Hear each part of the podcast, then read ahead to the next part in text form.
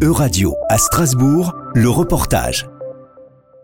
Lutter contre la solitude en mangeant, c'est possible et c'est ce que propose la petite cantine de Strasbourg, un concept né à Lyon et qui a rapidement trouvé sa place dans plusieurs grandes villes de France.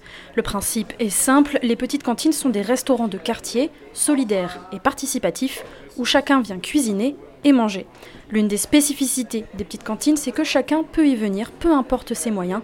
Anne est la responsable de la petite cantine de Strasbourg. La première fois qu'on vient en petite cantine, on adhère à l'association à prix libre.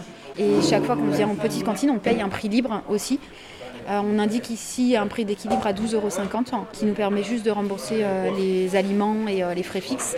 Cette idée du prix libre, c'est quelque chose auquel on tient beaucoup parce que ça permet bah, que ceux qui ont un peu plus de moyens puissent permettre à ceux qui ont un peu moins de moyens de, manger tous ensemble et de s'installer ensemble à une table et de vivre des moments de rencontre. Renforcer les liens par la cuisine, c'est donc l'objectif que se donnent les petites cantines, mais l'idée est aussi de promouvoir une alimentation durable. on essaye de se fournir en local, on travaille avec un maraîcher strasbourgeois, l'île de la on travaille avec une coopérative en bio.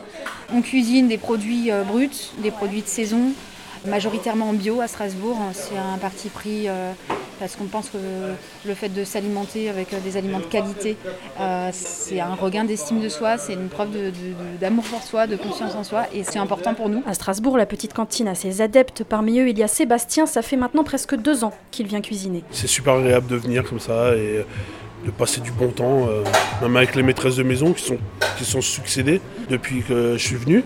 Ils ont toujours été euh, gentils et, simples. D'autres convives s'essayent à la petite cantine pour la première fois, comme Yves Yao François d'Assise, un pâtissier originaire de Côte d'Ivoire venu s'installer à Strasbourg. Je suis très heureux d'être parmi une très belle équipe euh, avec la joie, la convivialité, après, nous allons nous mettre à table, participer.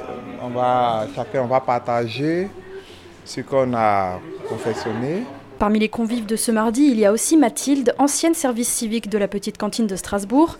Elle a géré la mesure d'impact social pour évaluer l'impact que ce projet a sur ses convives. C'était beaucoup axé autour de comment je me sens en confiance dans la société et comment c'est différent à l'intérieur.